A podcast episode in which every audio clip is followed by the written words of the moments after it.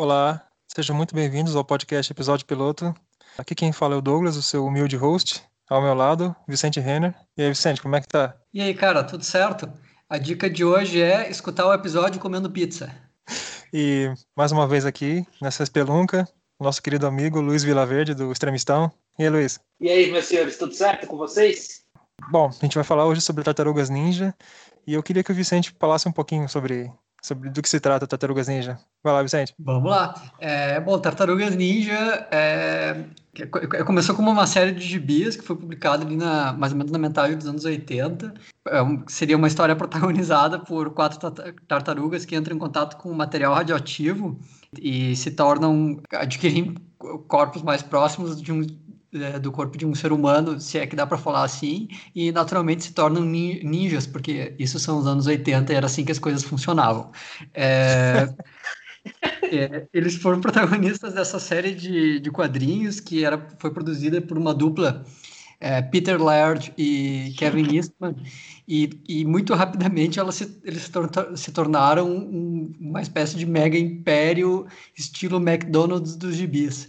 Teve uma série de desenhos animados a partir, se não me engano, de 87, que fez um sucesso absurdo, inclusive aqui no Brasil, e disso vieram brinquedos, mais gibis, outras séries, é, filmes, inclusive com a gloriosa participação do, do Vanilla Ice. É, Ice Ice. Exatamente. É, eles se, se transformaram aí mais ou menos numa fábrica de fazer dinheiro é, tudo porque dois amigos do glorioso estado do Maine, nos Estados Unidos, tiveram uma ideia de fazer uma piadinha com tartarugas ninja, né? É, então, mais ou menos é, é, sobre esse assunto que a gente quer uh, comentar hoje, falar um pouco sobre esses gibis e falar sobre todo, é, todo esse universo de bastidores que, que estão por trás de, dessas histórias. Mas antes da gente começar, eu queria que cada um de vocês falasse como vocês foram apresentados esses personagens.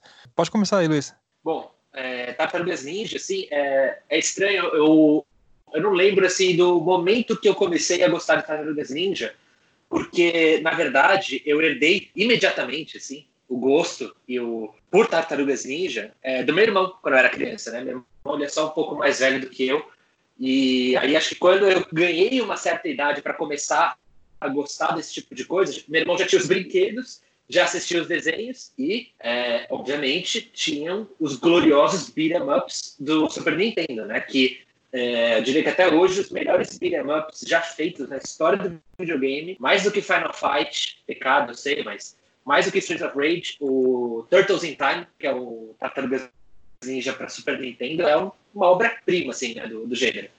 Então, é, isso é até um aspecto do Tartarugas Ninja que, assim, é, e pelo menos nessa gênese do império multimídia da, das tartarugas, tudo era de alta qualidade, né? Assim, o desenho era, é, os jogos de videogame eram muito bons, os brinquedos eram muito bons. É, os filmes também, né? tem né? aquela série da Netflix. Bom, os filmes também já são outro nível.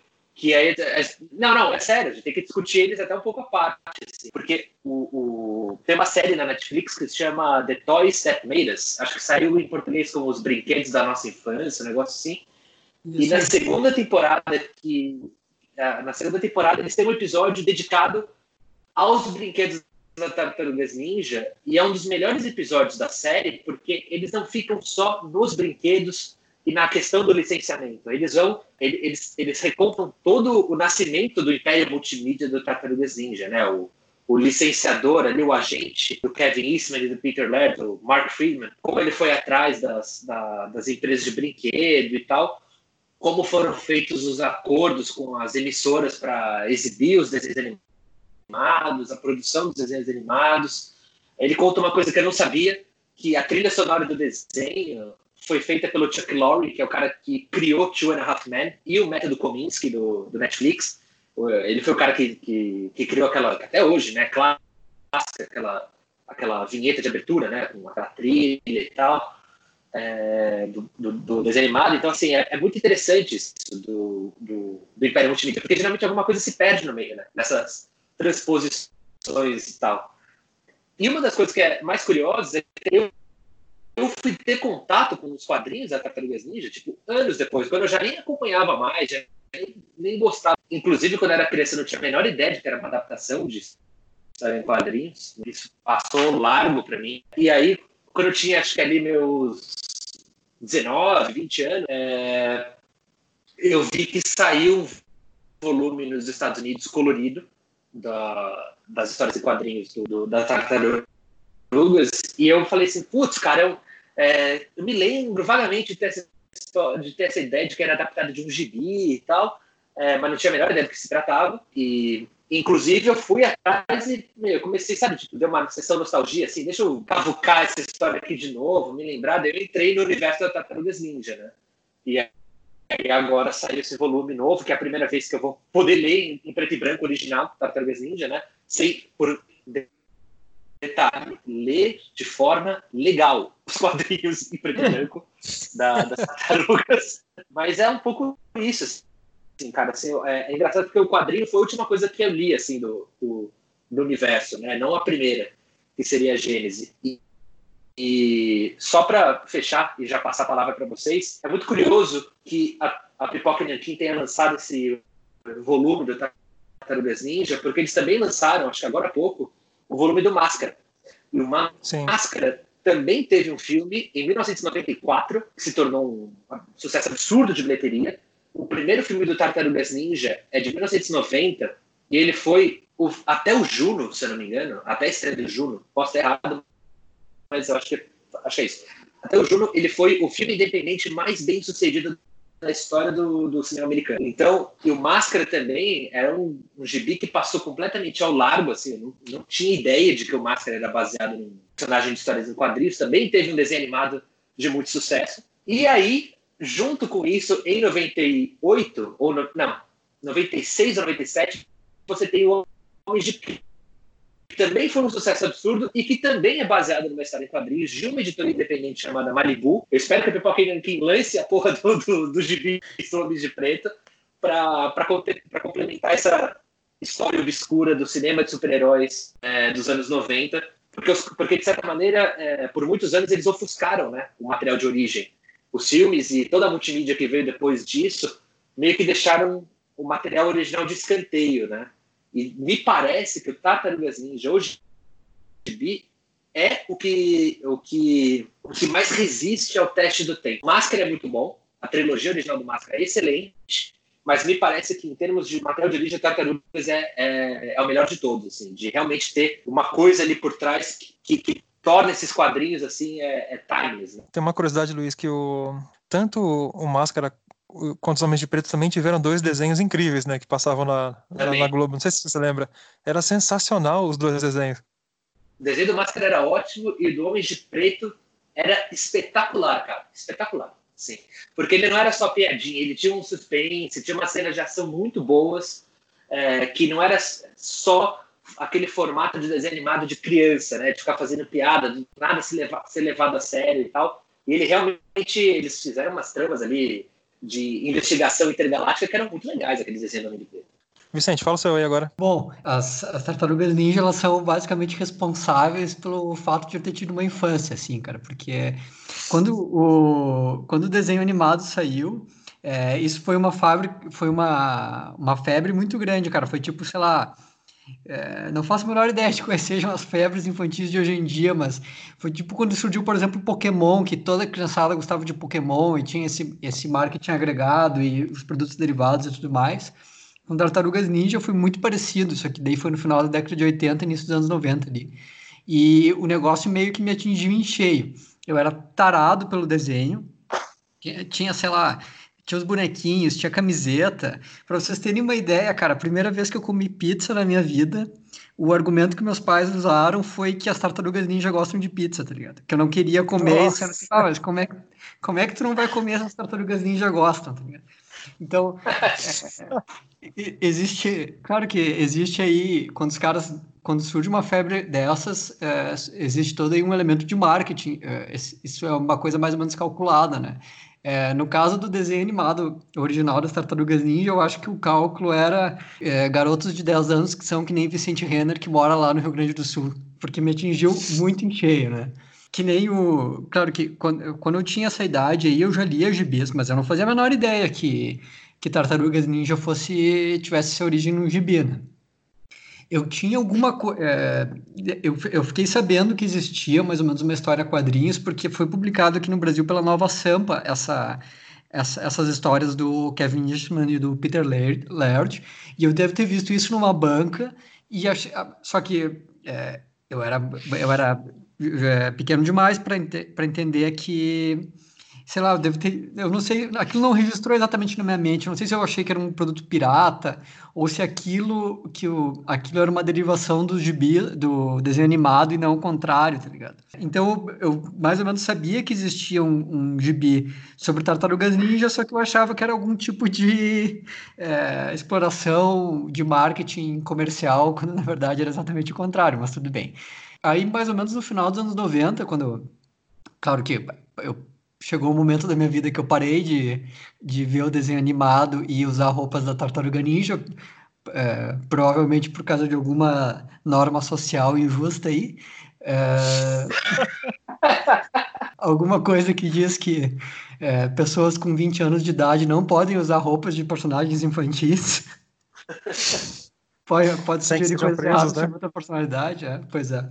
Enfim, é, mas quando eu, sei lá, eu tinha uns 16, 17 anos, é, eu, eu fui numa loja e tinha o, o, um gibi das Tartarugas Ninja, que já era uma série posterior, acredito que lançada pela Dark Horse, é, que o capista era o Simon Beasley.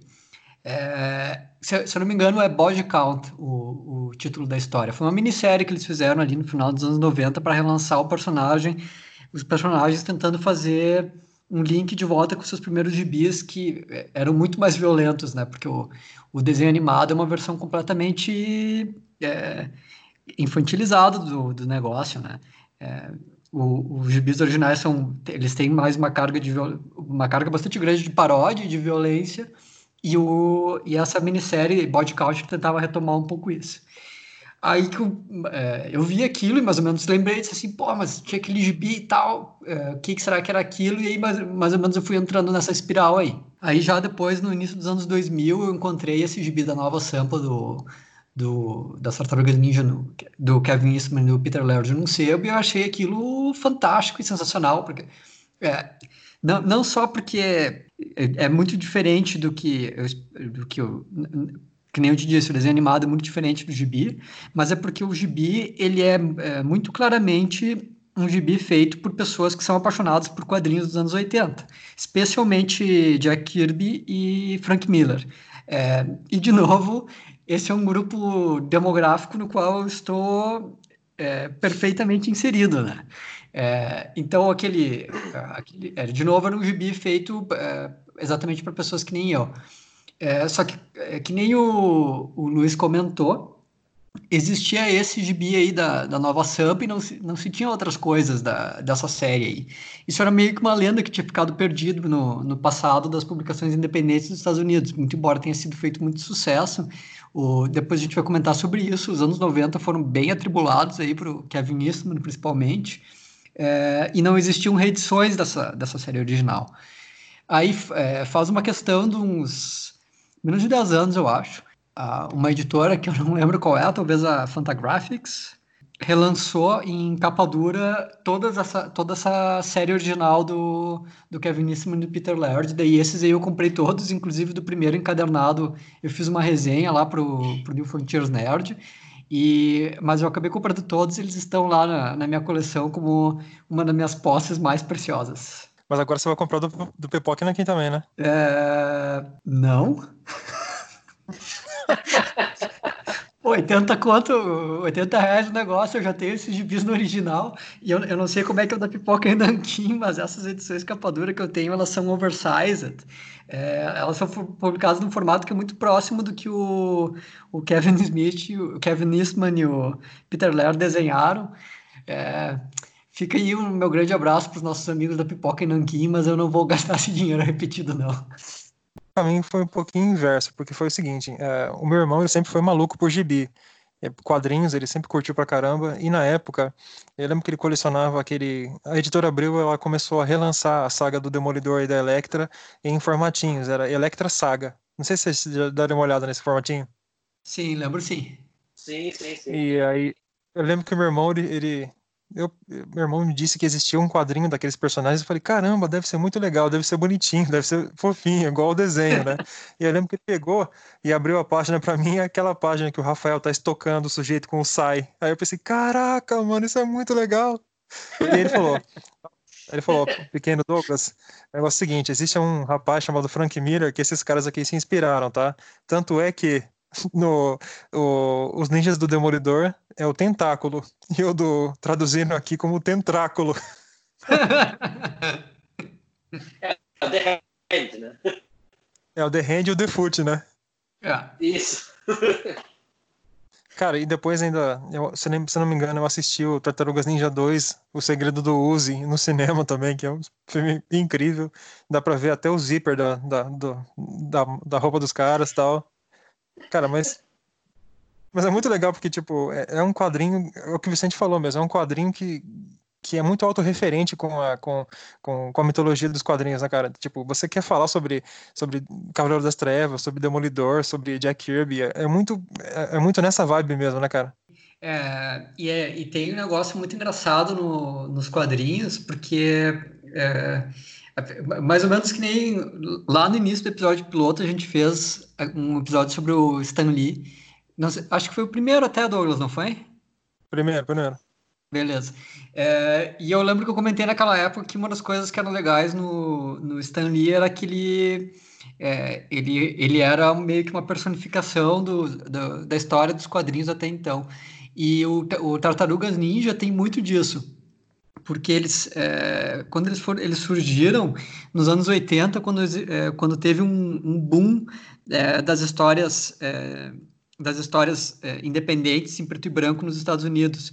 É, eu, eu, nunca descobri exatamente em que consistiu essa inovação, mas eu sei que houve uma inovação tecnológica que fez com que a tecnologia de impressão ficasse muito barata e isso é, deu margem para o surgimento de vários editores independentes que podiam publicar gibis em preto e branco e tudo mais.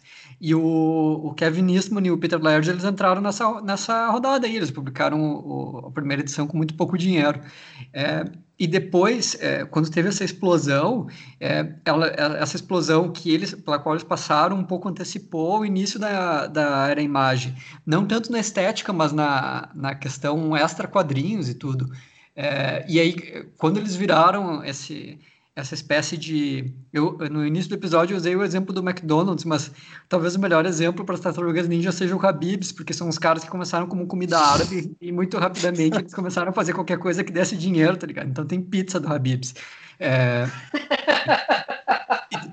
E, e, Tartarugas Ninja foi exatamente a mesma coisa. É, eles começaram como, é, como essa paródia aí, sangrenta e violenta, com uma, com uma admiração muito clara pelo Frank Miller pelo, pelo Jack Kirby, é, mas rapidamente, se eles tinham que fazer desenho infantil, eles fizeram desenho infantil, se eles tinham que fazer filme, eles fizeram filme, não, não teve muito não teve muitos escrúpulos, né?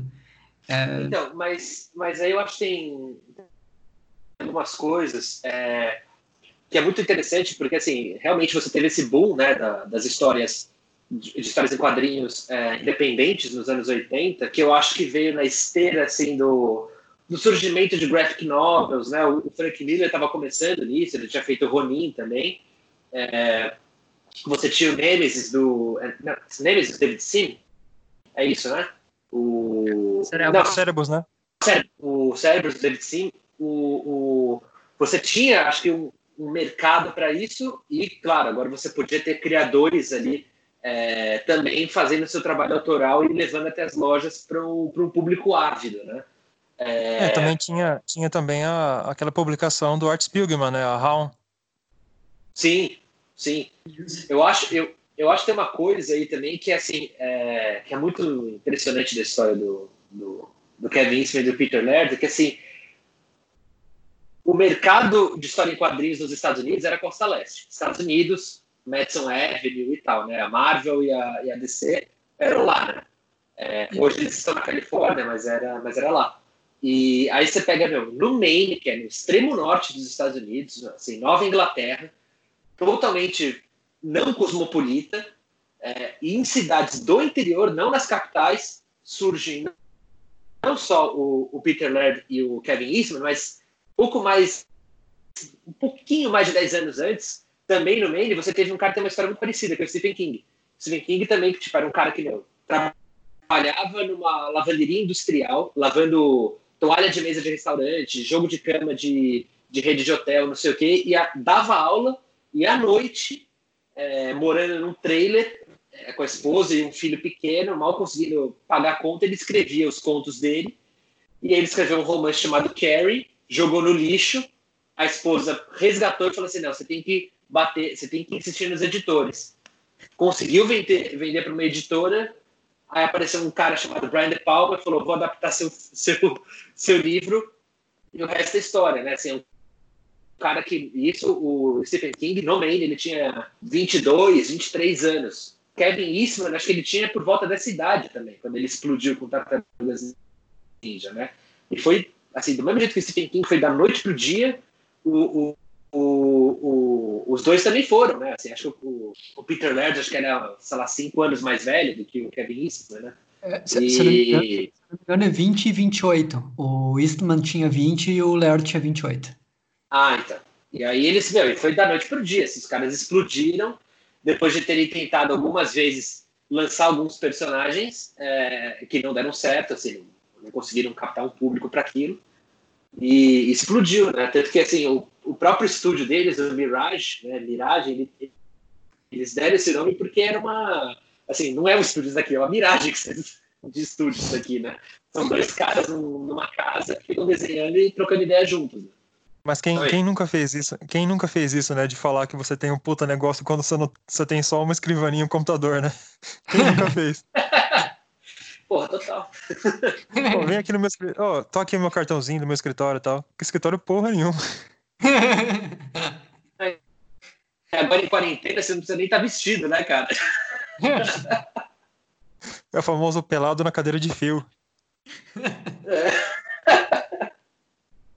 É, é mas eu, uma parada que eu acho legal na, na trajetória dos dois é que é, por eles terem percorrido esse caminho da, do modo alternativo, eles meio que tinham a, a noção do que, que era, do que, que, do que, que dava certo e o que não dava na indústria dos quadrinhos, né? Porque, por exemplo, eles já tinham conhecimento das brigas, eh, da, dos grandes conflitos do Jack Kirby e do, do Frank Miller na indústria pelas publicações de quadrinhos na época, do, no Comics Journal, tal, do Amazing Heroes. Então, eu acho que eles eles souber, eles acumulavam as funções de empreendedor e quadrinista, acabou ajudando na trajetória deles para conseguir o sucesso, né, cara? Porque é muito diferente quando você tá quando você vai lá todo cabação e, e acaba sendo engolido pela, pela máquina corporativa, né? É, assim, até isso é um aspecto que é uma dessas coisas que eu acho é, do extra, extra quadrinhos, digamos assim, no, em um aspecto mais editorial que eu acho muito legal na, nas Tartarugas Ninja, porque eles são meio que um, um cautionary tale, assim, porque o, que nem o Luiz estava comentando, o Kevin Eastman tinha 20 anos, é, ele, ele não trabalhava numa loja de... de não, não, trabalhava no negócio de lavar roupa, mas se eu não me engano ele era é, garçom num restaurante de lagostas. Isso no Maine deve ser o emprego mais... É, o emprego mais padrãozão, assim, que existe, porque os caras lá são tudo tarado por lagosta, né? Tem até um artigo famoso do, do, David Foster Wallace que é que, que ele vai cobrir o Festival de Lagosta do Maine. É, é, um, é, um, é, um, é estado pequeno que, que praticamente a economia é, gira em torno de, de dessa questão das lagostas e tal. É, Nossa, isso é muito tipo o dia, da, o dia da marmota, né? Exatamente. É, é totalmente. É, e aí, os dois, é, com a, a primeira edição, eles lançaram porque eles fizeram um empréstimo de 2.500 dólares com, com um tio do, do Kevin Eastman. É, e eles tiveram a ideia de, pelo menos, não usar todo o dinheiro para imprimir gibi e fazer uns anúncios na, se eu não me engano, eles fizeram no Comics Journal e na Comic Books uh, Buyer's Guide, que são, são duas revistas que ficaram bastante renomadas, mas que ali nos anos 80 eram um pouco incipientes. Uh, e deu muito certo, eles fizeram diversas tiragens desse gibi, uh, mas é perceptível que isso não era uma coisa muito planejada, tanto que nas histórias, talvez não tanto nesse, nesse encadernado que a, a Pipoca Nankin está lançando, mas nas histórias seguintes tu percebe bastante que eles estão correndo atrás da máquina, assim. É, eles, não, eles não sabem muito bem o que fazer com aqueles personagens, eles ficam meio que tentando empurrar a história e, e fazem uma viagem intergaláctica para tentar fazer construir um universo e incorporar ideias que eles já tinham tido antes e que não tinham funcionado e tudo. É, é, é uma, isso é uma das coisas até que lembra bastante o início da imagem, porque também é, os, os, os, criadores da imagem eles tiveram muito disso de sei lá, na terceira edição da série, eles já não tinham muito bem uma ideia sobre o que, que eles queriam fazer com aqueles personagens e não tinham muito tempo para pensar nisso. Isso, o, o, Kevin Eastman acabou sendo é, aspirado é, meio que por uma espiral de, de dinheiro gasto e, e, e, e, não falência, porque eles ganharam muito, muito dinheiro com as Tartarugas Ninja, mas é, se, se, o, se o produto deles não for. Eu odeio chamar personagem de de produto. Então, se os personagens que eles criaram não fossem tão bons, esses caras teriam perdido a chance. É, ele, eles tentaram, é, que nem tu estava comentando, eles estavam conscientes dessa, dessa questão dos direitos autorais e dessas reivindicações que existiam. E, e dois dos grandes ídolos deles era, eram responsáveis por isso, o Jack Kirby e o Frank Miller. Só que quando eles tentaram fazer isso nas Tartarugas Ninja, deu totalmente errado. Eles começaram a ter um monte de problemas. O, o... Existe uma entrevista muito famosa do Kevin Eastman no Comics Journal, já nos anos 90, que ele, ele faz, ele repassa é, o, o que foi o, o, a vida dele na época das Tartarugas Ninja. E é uma, é uma entrevista que tu percebe em alguns momentos até um certo ressentimento, porque ele ele disse que ele tentava fazer o possível pelos criadores, mas ele, ele, ele não chega a usar a palavra ingrato, eu acho, mas tu percebe, dá a impressão que ele considera os criadores uns ingratos, porque ele estava tentando lá fazer o melhor que ele podia por eles e que não, não dava certo. É, é, é, e isso, isso vai estourando em diversos momentos. Por exemplo, os filmes, é uma coisa que as pessoas sempre se perguntam por que, que os filmes não têm o, o Rocksteady e o Bebop, se eu não me engano, eles são tipo uma segunda versão do Rocksteady do Bebop. É, e foi porque o cara que criou o Rocksteady e o Bebop não autorizou, ele queria mais dinheiro, então é, lá pelas tantas, todo mundo que tinha criado algum personagem secundário minimamente relacionado com as Tartarugas Ninja, viu esse, esses caras ganhando um monte de dinheiro e, e resolveu bater pé com seus direitos, né? É, e isso acabou inviabilizando o, o a continuidade do, do Eastman no negócio. Nessa entrevista ele fala bastante de um jeito meio amargurado que ele passou cinco anos sem conseguir desenhar nenhuma página e que em determinado momento a editora que ele criou é, tinha mais contadores e advogados do que quadrinistas contratados. É, e, e, tudo porque ele tinha que ligar, lidar com esse, é, com, esse aspecto mundo real aí que normalmente uma editora gigante como a, a Marvel e a DC fazem, mas é, eles conseguem fazer exatamente porque eles têm um know-how e, é, e, um, e um, uh, não apenas um know-how, mas um certo cinismo em relação ao trato com, com os quadrinistas e tudo. É, e, pode parecer cruel, mas que às vezes pode ser necessário também, né? É, eu, eu assim, só para voltar um, um, pouco ali no, no início ali da, dos quadrinhos mesmo, é, o que eu acho que é um pouco diferente em relação aos quadrinhos da tartaruga, em relação aos quadrinhos da imagem, é que isso é uma coisa muito interessante, assim, porque os anos, os anos 80 eles não foram só o, os anos é, do boom das histórias em quadrinhos independentes e das editoras independentes, também foi o boom dos fanzines. É, e é muito é curioso porque esse Tartarugas Ninja ele parece uma história de fanzine, parece uma coisa feita por fã, né? Assim, então você pega dois caras que conhecem muito, tem um puta repertório gigantesco de, de, de história de quadrinhos, o Kevin Eastman e o Peter Laird. Inclusive, eles se, eles se tornaram porque o Peter Laird tinha no, no apartamento dele uma, uma página original do Jack. É, e aí, boom, né, já, os caras imediatamente é, ficaram amigos. Só que, em relação à imagem, eu acho que assim, aqueles. O, o Rob, Rob Liefeld, o o Jim Lee, o, o McFarlane, é, o Mark Silvestre, tal, aqueles caras, eles vieram da Marvel trabalhando em títulos como X-Men, Homem-Aranha e tal, e eles criaram a, a, a, editora deles e meio que começaram a fazer umas cópias quase que descaradas desses personagens da Marvel. O Tartarugas Ninja, eu acho que você tem, assim, vamos fazer uma paródia aqui do, desse gibi que a gente ama, que é o Demolidor, a, principalmente a história de origem do Demolidor e, a, e toda a, a, briga que ele tem lá com o Tentáculo, ou The Hand.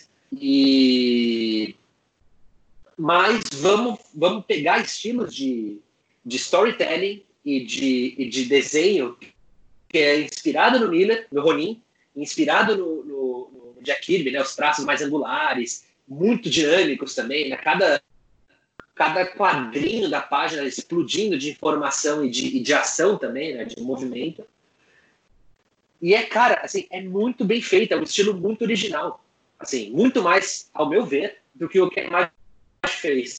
Parece, é como se fosse. É, eu realmente tenho uma certa antipatia por esse começo da imagem, né? Hoje, hoje é das minhas editoras favoritas, mas o, naquele início lá, principalmente Young Blood e tal, assim, aquilo, meu, era, pra mim era muito uma cópia, uma cópia piorada, assim, do, do dos X-Men, né?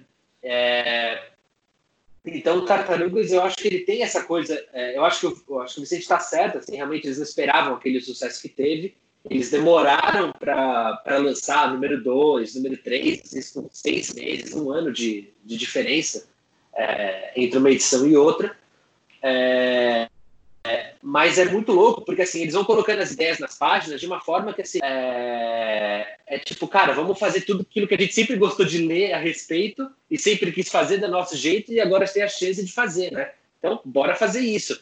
Só que ele não vira um fanzine porque os caras têm muito talento. O Kevin Eastman, em especial, eu acho que ele, no sentido de, de, de contador de histórias, assim, né, de como ele consegue contar visualmente uma história, e esse, esse seria o grande diferencial dele em relação ao Peter Laird, ele é muito bom nisso. As primeiras edições, assim, cara, é, é bizarro. A número um, eles estão enfrentando. É uma história de meio filme no ar, policial, com os ninjas numa Nova York completamente decadente, os prédios todos detonados, beco pra caramba, chuva, noite.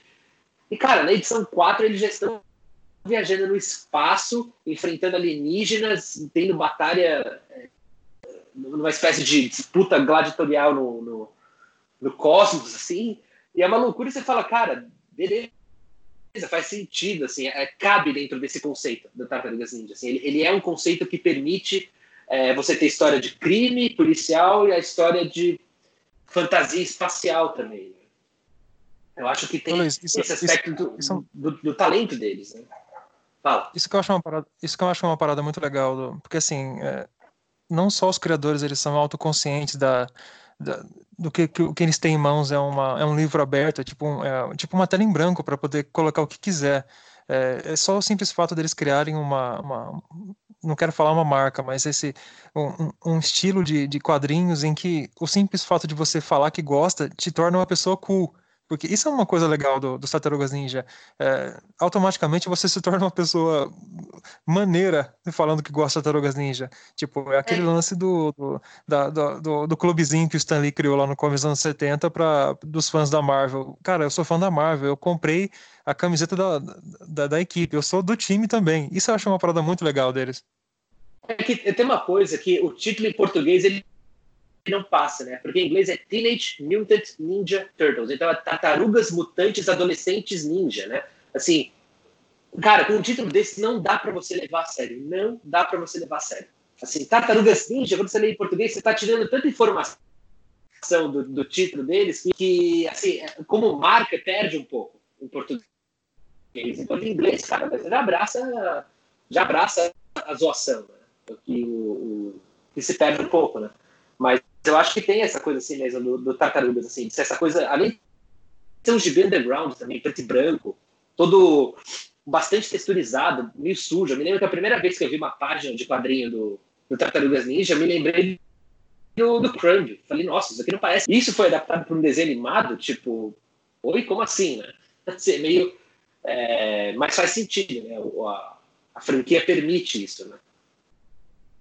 É, o, o, esse negócio da textura, eles usavam Zipatone, né, que é um é tipo uma textura pronta que tu compra, eles é, copiavam bastante o Ronin também, que ele é bastante texturizado e tem esses acabamentos irregulares, assim, é, e que nem tu comentou pelo título, tudo, é, que já fica... É, uma, uma das coisas que é legal é que é, se tu vê assim o, o, a, a, primeira edição dos Tartarugas Ninja, aquilo é, um, é, uma coisa que ela é imediatamente reconhecível. É, é, muito fácil tu perceber que aquilo é uma paródia, que, é, que está que tá havendo um certo distanciamento irônico, mas que é um, é um distanciamento irônico que não é propriamente deboche, porque eles realmente gostam daquilo que eles estão tentando é, que eles estão tentando, tentando parodiar, que é principalmente o, o Demolidor do Frank Miller, né? É, então, é, um aspecto dessa comparação com a imagem que tem que fazer é que é, é, é, meio que eles estão no meio do caminho de uma transição, porque no início dos anos 80 apareceram alguns é, quadrinistas alternativos de sucesso é, que tinham que não que não estavam exatamente dentro do, do circuito das grandes editoras ou que pelo menos não encaixavam com elas é, só que eles não conseguiram manter, manter uma editora própria porque é, no, no, início dos anos 80 os quadrinhos eles ainda eram meio que um, um negócio é, de, de, lucro periférico assim. É, o, o, talvez o melhor exemplo seja o Howard Chaykin porque o, o Chaykin se ele tivesse tido grana no início dos anos 80 certo que ele tinha criado uma editora própria. E ele tem essa, um pouco essa vibe aí de é, ser um cara que é, claramente admira os quadrinhos, é, mas que trata eles com um certo distanciamento irônico. É, é, já é uma conversa que tu mantém com pessoas que conhecem os quadrinhos também, que são capazes de rir daquilo juntas é, e não rir de um jeito que seja menosprezando ou dizendo que é coisa de idiota, sabe? É, meio que uma funciona meio que como uma piada interna, assim. só que claro, o Chaikin não teve a grana. E aí, depois, quando chegaram os, o, o Kevin Eastman e o Peter Laird, eles tinham essa sensibilidade e conseguiram a grana. É, quando isso finalmente chegou na imagem, é, ele, eram uns caras que eles tinham muito mais a perspectiva de ganhar a grana do que alguma sensibilidade sobre aquilo que eles estavam fazendo. Pelo menos uma sensibilidade assim, irônica e mais adulta, né? Eles até gostavam de quadrinhos e tudo, mas era, eles fazem quadrinhos que são puramente mainstream, né? Até, até, eles estão dentro de uma tradição, assim, mas eh, não, não claramente uma, é um ponto de vista diferente do, do Kevin Eastman e do, do Peter Laird, do Chaikin, que é o exemplo que eu usei. Uh, e se tu for ver o, o como negócio, tirando o, o Rob Liefeld, é, que é um que talvez seja um cara um pouco mais passado na rosca, assim, é, todos os outros caras da Image eles se deram melhor que os caras da Tartaruga Ninja. O, bom, o, Todd McFarlane, na vida pessoal, jogava dinheiro pela janela, comprando tudo que era tipo de, de, de memorabilia, de beisebol e tudo. É, e mesmo assim é um cara que ele é, é muito rico, né? É, ele, todos, o Jim Lee é outro, né? Ele conseguiu voltar depois para descer num parâmetro completamente diferente do que, o, do que ele tinha, né? Então existe ali um, o, o Tartarugas Ninja, no caso, ele está no meio, ele tá no meio de um caminho que é o, é o caminho que separa um cara que nem o Chaikin dos caras da imagem. E eles estão nesse meio do caminho nos dois vetores, tanto no sentido da sensibilidade quanto no sentido da, é, da capacidade de extrair lucro daquilo é uma situação bem muito parecida, Vicente, que o, o Brasil viveu no começo dos anos, no, no, na segunda metade dos anos 80 aqui, né, cara? Porque é, começou uma cena de quadrinhos incipiente ali, no, com a Circo Editorial, com o, o Laerte, o Angeli e tal, e aquilo acabou é, com os burros na água, né? Quando houve o Plano Cruzado tal, e, o, e a ascensão do Collor. Mas é, lembrando que o, a cena nacional de quadrinhos é totalmente independente, né, cara? É indie total. Sim, é o é, é, parece, é, é, é nessa, nesse, nesse plano, digamos assim, realmente uma situação parecida, que estava surgindo uma cena independente de quadrinhos brasileiros, que muito boa, inclusive, né? É, e que tinha, assim, trânsito, porque o, o, o Laerte e tudo mais, eles não, não é que eles publicavam coisas xerocadas que eram distribuídas de mão em mão, eles eram publicados em bancas de revista, né? É, mas eu acho que no, no caso aqui do Brasil, o que teve era, foi bem um, um uma ascensão dos quadrinhos como um todo e que daí esses caras independentes vieram juntos, porque no, no final dos anos 80 a Abril começou a publicar as graphic novels e tudo mais, tinha, tinha bastante gibi sendo publicado no Brasil, tinha Blueberry, enfim, é, é, era um momento em que o, o, o mercado do brasileiro estava se diversificando bastante, assim, só que daí que nem tu comentou, com a, com a ascensão do Collor, depois com o plano cruzado, com o fisco das poupanças, tudo isso foi para o espaço, né? Voltou, voltou direto para estaca zero. Não, é, o, só um pouco sobre isso que o Vicente falou da imagem, assim, né? Do, do, dos caras serem mais maduros em relação ao material deles, a diferença entre a geração imagem e a geração do Eastman e do Laird.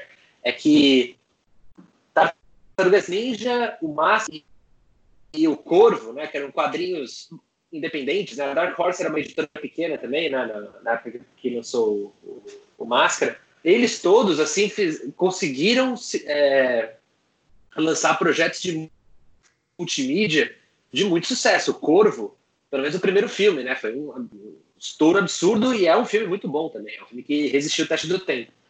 É, todas essas editoras pequenas começaram a correr atrás de, de, de títulos que eles pudessem ganhar nesse licenciamento, né? Então, eu acho que o, o, o Cadillacs e Dinossauros, né, da, que saiu pela Kitchen Sink, se não me engano, que também teve desenho animado, brinquedo, um jogo de arcade, que é um clássico também.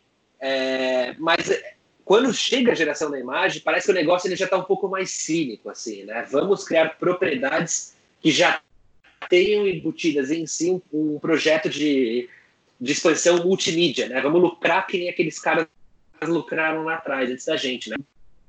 Desses, me parece que o McFarlane foi o que mais teve sucesso, porque ele deu um passo adiante, que foi eu vou, eu vou ter a minha própria empresa de fazer brinquedo que é a McFarlane Toys, que inclusive também revolucionou o mercado de, de brinquedo, de action figure e tal, né? É, porque você pega assim o lucro da Marvel, por exemplo, muito era da Toy Biz, que tinha o contrato de licenciamento exclusivo, né? É, deles. O McFarlane falou, já teve o clique, falou não, eu tenho que ser essa empresa, eu tenho que controlar esse lado também é, dos meus personagens, né? É, então acho que nesse sentido é, no lado business da coisa, pelo menos, eu acho que ele foi o cara que mais conseguiu replicar o sucesso do, do Eastman e do Laird, né? E dar um passo adiante também. É, mas eu acho que tem esse lado também, assim, do Tartarugas, que foi realmente essa coisa acidental. Os caras criaram um projeto que realmente é muito bem adaptável para outras mídias. Né? É, esse era um pouco o comentário que eu ia fazer, cara, que o, a, como a, ima, a imagem conseguiu se beneficiar dessas experiências passadas, e no, e no caso das tartarugas, é, tem essa é uma história bastante curiosa, porque quando os, o Kevin Eastman e o Peter Laird começaram a, a poder usar a nota de 100 dólares de guardanapo, para não dizer de outra coisa, O, o, Peter Laird, ele, ele acabou se, meio que se afastando de quadrinhos. Ele não se afastou totalmente, porque ele participa de, de algumas fundações, só que essas fundações, elas não são exatamente, elas não são editoras, né? É, ele tem uma fundação que financia projetos de novos quadrinistas, e se eu não me engano, foi ele o cara que deu o, o pontapé inicial, ou um dos caras que deu o pontapé inicial de, naquele Comic Book Defense Legal Fund, que é uma, uma fundação que dá dinheiro para o que financia a representação jurídica de, é, de quadrinistas, quadrinistas que estão enfrentando problemas com as editoras, né? Acho até que eles fizeram, eu não sei se eles fizeram defesa do Neil Gaiman, mas pelo menos o, o, o dinheiro que o Neil Gaiman ganhou no, no processo que ele promoveu contra o, contra o McFardane por conta dos direitos da Angela, ele reverteu para essa fundação aí. É uma, é uma fundação bastante conhecida. É, no, o, o, no caso, o Peter Laird, para reivindicar essa causa na qual eles acreditavam que eram os direitos dos quadrinistas, ele, ele foi por esse lado. É um lado mais assistencial, né? E o, o Kevin Eastman resolveu fazer uma editora, que, é, se não me engano, era Tundra. E que foi uma... É, e essa Tundra foi uma experiência é, traumática, digamos assim. É, nessa entrevista que eu comentei antes do Comics Journal, se não me engano, ele disse que ele gastou, ele perdeu 14 milhões de dólares em dois anos, uma coisa assim. E até é engraçado que o entrevistador é o, é o Gary Groth, e ele responde de um jeito meio cético, como dizendo: é impossível gastar 14 milhões de dólares em dois anos publicando gibi. não existe isso. é, mas o, o, o, mas claro que o, Kevin Eastman, no caso, era um cara é, novo, e, e, mas muitas das coisas que ele fez, é, depois a imagem fez certo. Certo desde esse ponto de vista de não perder dinheiro, tá ligado? Não desde o ponto de vista do resultado criativo. É, é então, enfim, é, o, ele, o, o Kevin Eastman, ele ele conta que ele foi numa convenção de San Diego e comprou 50 projetos. Ele pagava 50% do, do, da remuneração dos quadrinistas na bucha. É, e teve um monte de cara que pegou esse dinheiro e nunca mais voltou. É, e, e, também ele fazia promessas muito audaciosas em relação ao, ao formato da publicação. Ele basicamente dizia que os caras iam poder publicar no papel que eles quisessem e, no, é, e com a impressão que eles quisessem, só que é, ele, ele fazia essas promessas sem saber da viabilidade da, da, da, da tecnologia disponível, digamos assim. É, então saíram edições que eram muito caras e que ele não, ele não tinha como vender pelo preço de custo. É, e ele começou, ele entrou também numa espiral de é, é comprar é, comprar gráficas. Ele, ele chegou a comprar uma, um estúdio de música, é, tudo tentando viabilizar projetos de quadrinhos. Entrou nessa, nessa espiral meio desesperada e, e colocou um monte de parente para trabalhar na empresa dele e tudo é, ele teve a sorte de ter por trás a, as tartarugas ninja, que era uma máquina de fazer dinheiro, né? É, e, e, isso, são, é, isso é uma coisa que os caras da imagem, por exemplo, eles não tinham, eles não tinham essa... Eles nunca tiveram um, um, uma propriedade tão boa quanto as tartarugas ninja. Se for ver Spawn, por exemplo, do McFarlane, que foi um cara que soube administrar muito bem a sua carreira, não é nem de longe tão versátil, né? É, é, é muito difícil fazer, por exemplo, um desenho infantil com, com, com ou uma camiseta para crianças de 8 anos, ou uma lancheira, essas coisas assim, não tem como, né? É, então tem essa tem, tem esse tem esse aspecto que acredito que uma das uma das experiências com as quais os, os caras da imagem puderam aprender inclusive foi a do próprio próprio Eastman e como ele conseguiu torrar dinheiro aí que nem um maluco. Lembrando que ele comprou um tanque de guerra, né? Quando ele ganhou o primeiro milhão. Por que não, né? Por que não, né, cara? E, e... Tipo assim, foda-se. Vou meter um tanque Abraham aqui no quintal, vou estacionar aqui na frente da, da garagem. E, e para tu ver o que. para você, para o pessoal ver como quando a gente diz que as tartarugas ninja foram uma febre e que era um negócio que deu muito dinheiro, a gente não tá brincando em serviço, né, cara? O, o cara ele tinha uma editora que em dois anos perdeu 14 milhões de dólares e ele vai lá e compra um tanque, né? Você vê, né, cara? Essa entrevista que o Vicente falou do, do Comics Journal realmente é muito boa. É muito interessante que assim, não é só porque você aprende a história do Kevin Eastman e das tartarugas, da tundra, é, que é por si só uma história absurda, né? Assim, é muito, é muito legal a história, né? Por, é, é, esse, esse background aí, mas também você entende muito sobre o mercado editorial de quadrinhos, né? Porque eu acho que o, um dos méritos que pelo menos o Kevin Eastman teve foi de tentar é, trazer certos autores é, para um grande público que são grandes gênios do, das histórias em quadrinhos, né? O, o, Richard Corbin, por exemplo, né, que é um grande desenhista de, de, histórias de terror, histórias de fantasia, e que é um cara que influenciou muito o próprio traço do, do, do Kevin Eastman, né, principalmente no, nos rostos dos personagens, lembra muito o jeito do, Corb, é, do Corbin de desenhar, mas também, assim, eu me lembro que a Tundra, eles tentaram criar um, um selo de, de quadrinhos eróticos, artísticos, e eles tentaram publicar o Druna, do Paulo Serpentieri, é, pela primeira vez nos Estados Unidos, né, que saiu pelo Pipoca e Nankin, inclusive. Né? É, só para pronunciar da forma correta, é Paulo Serpentieri, né? É, o, o nome Para pronunciar forma final do Bastard... Para pronunciar da forma correta, o podcast tinha que ser em vídeo para tu poder falar mexendo as mãos, né? É, é tipo o final do Bastardos Inglórios. é, é. Então, e, e, eles tentaram trazer esses autores, né? E essa coisa da Tundra é, é interessante porque ele não conhece, porque assim, o Kevin Eastman, ele ele, ele teve um sucesso no meio história em quadrinhos sem fazer parte do meio história em quadrinhos. Porque assim, ele nunca tinha vivido trabalhando ali, camelando é, numa bullpen da Marvel ou da DC, com um editor no cangote dele, toda a questão do marketing, é, da, da, do licenciamento de, desses produtos, assim que, desculpa, desses personagens, né, o Batman, o Super-Homem, que já existem há décadas. E que tinha toda uma comunicação com o grande público que era muito além das histórias em quadrinhos, ele, ele não tinha essa vivência. E ele achou que, putz, tenho grana no bolso, tive sucesso, eu posso ditar as regras do mercado. E ele tomou na cara com isso. Porque, assim, muitos dos títulos que ele queria lançar é, parecem ser incríveis, assim, mas para um público muito específico. Aquele. Ele ia lançar um volume lindo, né, do, sobre o Marquês de Sade, que assim, acho que o, o, entrevistador até brinca, falando, meu, vendeu o quê? Três cópias? Ele, é, e eu comprei as três. Sabe? Para tentar impulsionar as vendas, porque a verdade é, o fã de quadrinhos, ele é muito mais um fã de super-herói do que um fã de história em quadrinhos. E ele queria lançar coisas que justamente refletiam, assim, é, que levavam o meio artístico no limite.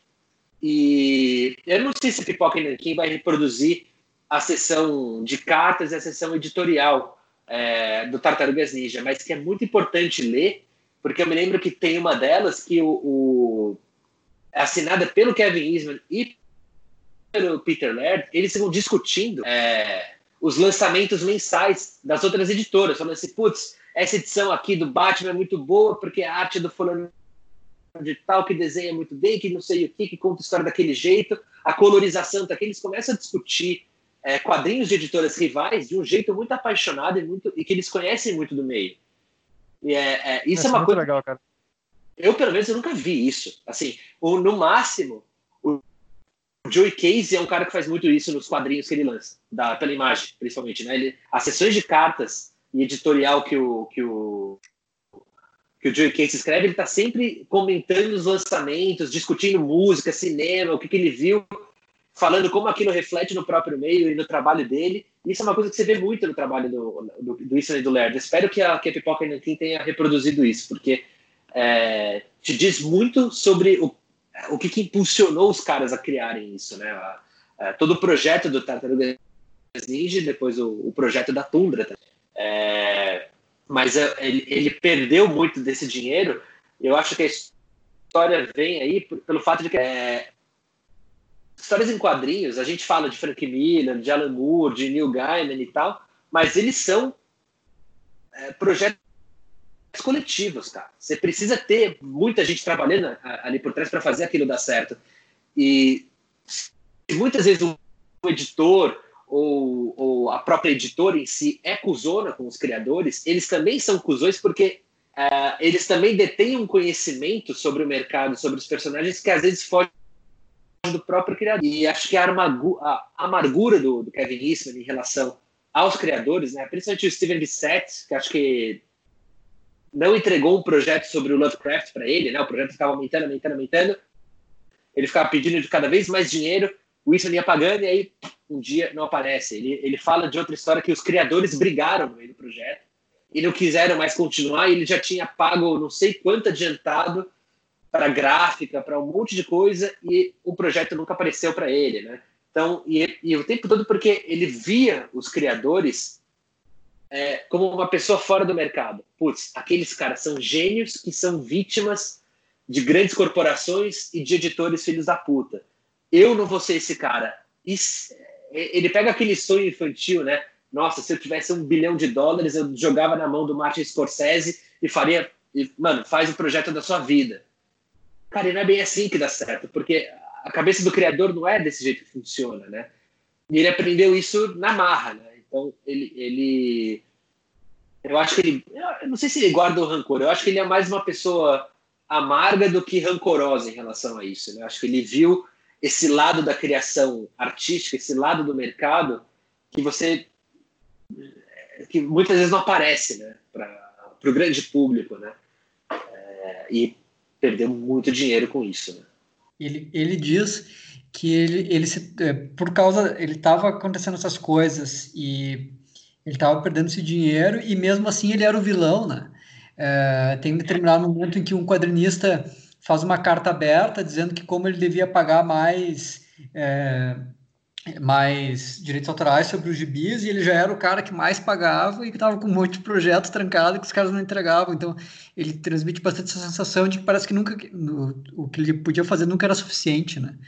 E, e entre esses projetos aí da Tundra, é, tem um, tem um que é legal destacar, que é o Big Numbers, que provavelmente seja a melhor série de gibis nunca publicada, né? Que seria o, o projeto do, do Alan Moore depois de Watchmen, desenhado pelo Bill Sienkiewicz, é, já depois que o Alan Moore perdeu o interesse pelos personagens super-heróis, seria o, o, primeiro grande trabalho dele é, fora dos super-heróis. É, seria parecido com o que aconteceu com o From Hell, no caso. Só que o Big Numbers era um projeto ainda mais audacioso, seria uma, seria uma de novo, uma, uma coleção de 12, 12 edições em formato graphic novel, que no final seriam reunidas em um volume gigante de 500 páginas, escrito pelo Alan Moore, desenhado pelo Bill Sienkiewicz, sobre a construção de um shopping numa cidade do interior da, da Inglaterra. É, eu não sei, não sei onde, mas eu imagino que em algum lugar o xamanismo entre na história, né? É, e no final foram publicadas foram publicadas duas, duas edições. O Bill Sienkiewicz é, pulou fora, indicou um assistente dele é, ao Columbia para substituir ele. E esse o Al Columbia ele até se tornou um, um personagem folclórico no meio dos quadrinhos. É, às vezes aparece algum artigo do tipo o que aconteceu com o Al Columbia ou quem é Al Columbia, porque ele era um ele era um, um cara novo, mas extremamente talentoso. É, o, traço dele é muito bom mesmo. E enquanto ele estava produzindo a terceira edição, ele teve uma espécie de surto. Isso, isso, opa! É, enquanto ele estava desenhando a terceira edição, ele teve um surto, sumiu, não apresentou as páginas. É, tem uma história que uma vez ele foi confrontado sobre a existência dessas páginas, porque ele, ele em tese, ele teria desenhado elas. É, e ele teria queimado essas páginas na frente de uma pessoa. É, anos depois, ele foi encontrado como trabalhando num restaurante como garçom por, por, por, alguma pessoa que conhecia de quadrinhos, que confrontou ele. Ele teve uma reação muito agressiva. Ele tem um monte de histórias assim, é, porque ele saiu do radar, né? Ele, ele não entregou essas páginas, ele teve esse surto e, e desapareceu no mapa. Então, nesse sentido que ele se tornou essa figura meio lendária, né, que anda ao Colômbia, né? Ele, ele era um cara jovem, ele tem idade para estar tá vivo até hoje em dia. É, enfim, é, mas nessa história toda, é, quem se deu mal fomos nós, que ficamos sem poder ver esse, esse gibi, que é, é, seria, é, seria... Era um dos projetos mais audaciosos que o, o Alan Moore já teve. Uma, uma, combinação entre Alan Moore e Bill Sienkiewicz é um negócio que para quem sabe, para quem conhece os autores envolvidos, não, não, precisa nem dizer a empolgação que uma combinação dessas gera, né? E que simplesmente desapareceu, é, afundou totalmente, né? Então, é, é, esse tipo de situações que deixaram o, o Kevin Eastman daí meio que se sentindo o pato da história. Cara, mas é, essa eu, história, eu inclusive... Eu não sabia, eu não sabia não, dessa assim... história, não, cara. Você vê o, o, trauma que é trabalhar com o amor, né? Sim. Não, mas só para complementar, ah, o Kevin Eastman ele fala na entrevista que ele conta essa história que ele foi encontrado como garçom depois e tal, mas ele fala que que na verdade o Al Columbia ele ele ele ele acho que ele ilustrou, ele ilustrou só algumas páginas, acho que ele chegou a ilustrar duas edições, não entregou. E essa, esse surto que ele teve foi assim: eu não quero ser só um cara que tá na sombra do Bill Sienkiewicz, que eu quero ser o Al Columbia. Aí o Kevin falou, mas cara, a gente fechou um contrato com você, eu te dei um adiantamento e tudo, é, você já tem todos os roteiros prontos, justamente porque era para você complementar o trabalho do Bill Sienkiewicz. Tem que ter uma, uma, uma continuidade aqui com, com o que foi feito antes. A gente conversou sobre isso. E eu acho que não foi bem um contrato, acho que foi um, um acordo de cavalheiros, né? Eu acho que o Kevin conversou isso com eles, os caras toparam, dinheiro na mão do cara e o cara aí teve essa. Acho que teve, sei lá, esse momento aí de querer ser um, um, um grande artista e tal, mas assim, naquele momento, para aquele projeto específico, era, cara, replica o estilo do, do, seu, do seu mestre aí, e aí você vai ter sua carreira, e você lança. E era, acho que era o que estava subentendido, e não foi o que aconteceu, né? Só que, como o Vicente falou, o cara terminou como vilão da história, né? É, essa, essa essa história aí do, do Big Numbers. Se, se alguém, se algum dos nossos ouvintes aí quiser um dia escrever um livro de ficção é, inspirado no, nos bastidores dos quadrinhos, essa é uma história perfeita, assim, cara, porque ela tem muitos elementos. Tipo, tem as páginas que desapareceram, tem o cara que tem a personalidade excêntrica, para usar um eufemismo aí, seguindo recomendações do nosso departamento jurídico. É, é você, né?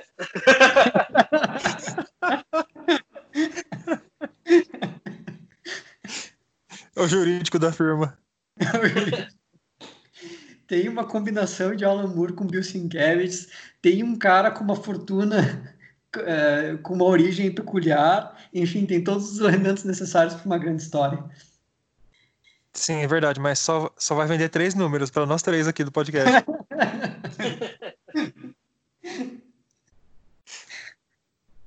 É, mas você vê que, você, você vê que o, o, Só lembrando também que o Kevin Eastman ele comprou os direitos de publicação da Heavy Metal, né, cara? Da Metal Hurlan. Isso aí. É, e se eu não me engano, não sei se ainda são dele ou se ele vendeu faz pouco só. Não, você vê como o cara ele é apaixonado pelos quadrinhos, né? Sim.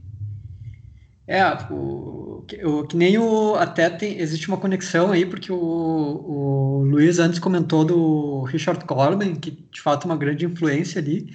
E o Richard Corbin foi um dos primeiros caras que conseguiu usar a tecnologia de impressão da, da Metal Hurlan é, nos Estados Unidos, porque uma das, uma das coisas que a Metal Hurlan tem é que eles conseguiram, um, eles, eles tinham esse acabamento gráfico fantástico na revista deles, e a, e a revista ela era tão voltada para esse aspecto visual, precisamente porque eles foram os primeiros caras a adotar uma, uma tecnologia de, de impressão uh, combinada com, uma, com, com um papel de determinada qualidade que permitia eles fazer esse dar esse aspecto uh, meio que fotorrealista uh, e, e, fazer gradações de cor, enfim, é, é, é, um, é, uma, é uma questão que ampliou em muito as possibilidades uh, do desenho, porque eles estavam limitados, quando um quadrinista ia fazer um desenho, ele estava limitado pelo que ia ser efetivamente impresso. Por exemplo, a colorização era no máximo 16 cores, né? e, o, e a Metal Hurlan, com essa nova tecnologia, eles podiam ter uma combinação de cores enfim, é, fotográfica e tudo. É, e, o, e o primeiro americano que conseguiu usar isso de, de um, de, decentemente foi o Richard Corbin. Então ele era, ele era uma. Ele se tornou uma espécie de sensação pela, é, pela qualidade da apresentação gráfica do, do desenho dele. E ele dá para perceber que ele usa. Ele explora muito isso porque ele faz muito aquela questão da usar as cores para dar volume. É, eu não sei exatamente quais são os recursos que ele usa, mas às vezes parece que ele está pintando com aerógrafo. É, são coisas que antes não estavam ao alcance de um quadrinista normal, né? É, e aí, então, o, a, a, paixão do Kevin Eastman ela, ela tem esse caminho, né? É, faz todo sentido que um cara que seja fã do Richard Corbin é, tenha a ideia de comprar os direitos da, de publicação da Metal Hurlan, porque são tem, são primos, digamos assim. Não, com certeza. Galera, a gente está mais de uma hora falando sobre os, sobre os bastidores, que, deve, que é muito mais interessante que a própria história das tartarugas, né? Mas vamos falar um pouquinho sobre quadrinhos, pode ser? Beleza. é um pacote, né?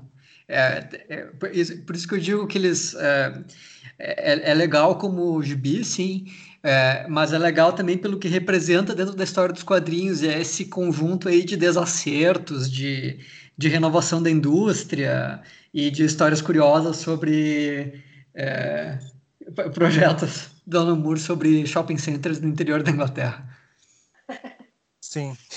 E ataques de estrelismo também, né? Exatamente. A origem do, das tartarugas ninja ela é, é, é, um, é um dos aspectos nos quais tu percebe claramente é, é a paródia que eles estavam tentando fazer do Demolidor de Frank Miller, porque é, ela é o que aconteceu nos bastidores da criação do Demolidor, né? É, nas primeiras páginas lá das Tartarugas Ninja tem um, um jovem adolescente que salva um, é, um cego que vai ser atropelado por um caminhão que está carregando produtos radioativos. Só que em vez desses, desses produtos deixarem ele, esse jovem cego, e aí ele se tornar o demolidor, eles caem no esgoto e, e contaminam é, quarto tartarugas que, é, que se tornam as tartarugas ninja, né? É, eu, não, eu não sei se isso tá no gibi, essa questão do, do mestre Splinter, que é o, é, é o mestre das tartarugas ninja, que no caso é um rato, de novo, é uma homenagem clara ao Demolidor do Frank Miller, porque ele é o Splinter e o, o, o mestre do Demolidor é o Stick, né? Então, Sim. É, é, Splinter seria a farpa, né?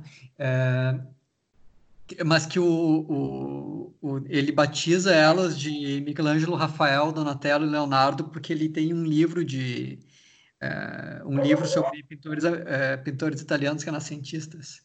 É, e acho que até todo mundo que tem mais ou menos a nossa faixa etária só sabe que um pintor é um grande pintor quando o nome dele é, uma, é de uma tartaruga ninja, né? Sabe que esse cara deve ser galo porque ele, é, ele tem uma tartaruga ninja com o nome dele.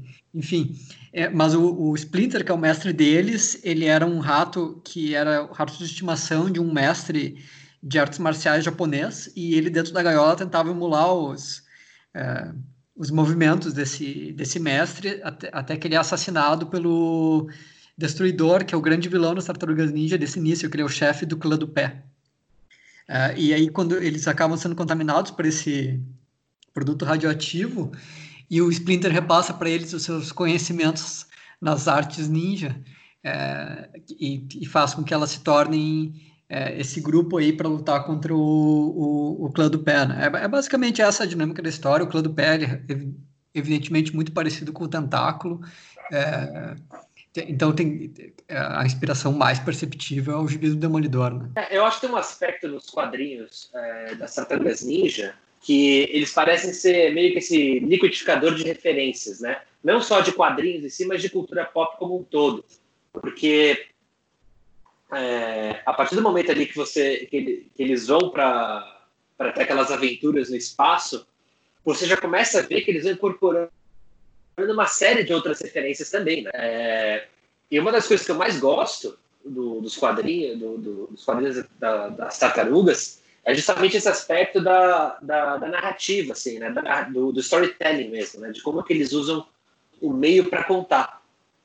Uma das minhas edições favoritas é a número 3 que a número 3 ela é basicamente uma grande perseguição de carro, né? Que é, é, quando a April ela aparece com aquela Kombi, né? Que vira a van das tartarugas. E eles têm uma perseguição e essa Kombi ela está sendo procurada pela polícia, né? Porque teve um, um grupo de assaltantes que, com uma Kombi igual assaltou uma loja e aí a polícia vê a Kombi da April e acha que são os assaltantes. E aí começa uma perseguição por Manhattan, eles cruzam pelo, pelo Central Park e tal.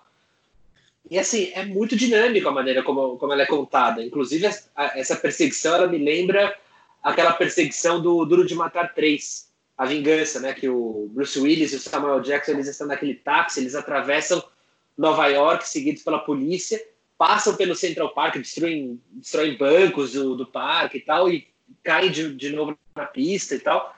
É, ela é muito épica, assim, é muito cinematográfica a maneira como como o Eastman e o Laird contam. E, e, o Vicente pode me corrigir aí, mas assim, você não tem grandes perseguições de carro em histórias em quadrinhos. Assim, o que eu consigo pensar é do Hard Boiled, do Frank Miller e do Geoff Darrow, que é, é uma perseguição de, de, de carros impressionante ali, né? É...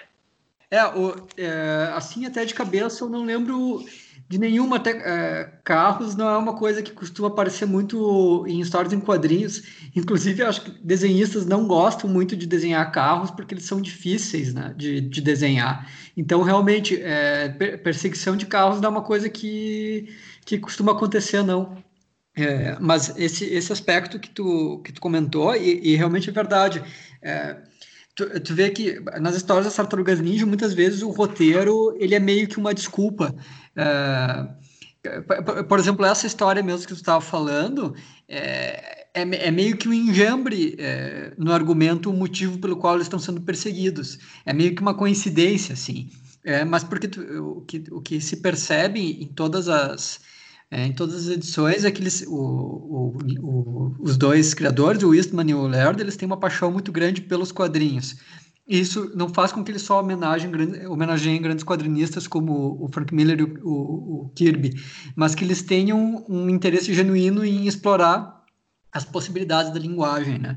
É, então, é, realmente, é, eles, eles fizeram essa terceira edição com, com o objetivo é, único e exclusivo de fazer uma história que seja extremamente dinâmica para testar as possibilidades dos quadrinhos em relação a isso. Uh, e, e, nisso também se percebe bastante influência do, do Kirby e do Miller. Uh, o, o, Kirby tem muitas coisas no que é assim uma aparência uh, do que seria a textura, digamos assim. em alguns momentos nas cenas de luta tu vê que tem bastante coisa que eles pegam lá no Demolidor, mas acho que a influência do Jack Kirby é muito maior. É, eles usam muita perspectiva forçada é, para dar essa sensação que era uma coisa que o, que o Kirby adorava fazer, de que os personagens estão saindo de dentro da página, sabe? É, isso é uma coisa que eles fazem um monte. É, para dar, um volume na, na, nos personagens e tudo, essa impressão, impressão tridimensional é, eu não lembro a partir de que edição, mas eles começam a copiar bastante o estilo que o, o, o Frank, que o Kirby tinha de abrir a história com um splash page e a página seguinte ser um splash page duplo. Isso foi uma coisa que ficou muito característica nos gibis do, do Kirby dos anos 70, que tem muito essa questão de ser espetacular e dobrar a aposta, sabe? É, também é uma, é uma forma de dar dinâmica para a história, né? É, enfim, é, e, e depois também que nem o Luiz comentou, as histórias elas realmente começam a virar esse liquidificador de referências, tanto que essa quando vira essa guerra interplanetária, tem, tem coisas que tu vê que eles, é, que eles tiraram lá do, do Guerra nas Estrelas, existe uma confederação intergaláctica que dá para ver que é, é, meio que uma versão é, Tartarugas Ninja do, da, da, da confederação, é, da, do Jornal nas Estrelas e tudo mais. É, então eles têm esse é, é, é um gibi que ele tem muitas homenagens assim é, e, e, tentativas de reproduzir a, a lógica é, e, e de, até de um jeito engraçado e caricaturesco, mas é um jeito que ele nunca é, é nunca é cínico. É, no sentido de fazer pouco caso, assim, de dizer, ah, como é que é, olha só como é que essas coisas são imbecis, não sei o que é. É, então, é, e, e, nesse aspecto que o Luiz estava comentando, de domínio da linguagem, é, dá, dá para perceber o que, que ali são dois quadrinistas natos, né? É, porque eles, eles conseguem. Pô, o Eastman tinha 20 anos para conseguir reproduzir assim os traquejos, é, traquejos narrativos de um cara que nem o Kirby. Olha, eu, eu gosto, eu gosto muito de quadrinhos. Eu passei minha vida toda lendo quadrinhos. Quando eu tinha 20 anos, eu não entendia, não sabia nem o nome dessas coisas aí, não sabia nem que existia, né? Imagina o cara lá já reproduzindo e tudo e conseguindo usar de forma que fosse pertinente, né? É, e, e, eu acho que é uma coisa assim que o, o a narrativa deles, é, você consegue ver porque ela foi tão bem adaptada para o cinema também, né? Porque assim, ela é muito cinematográfica.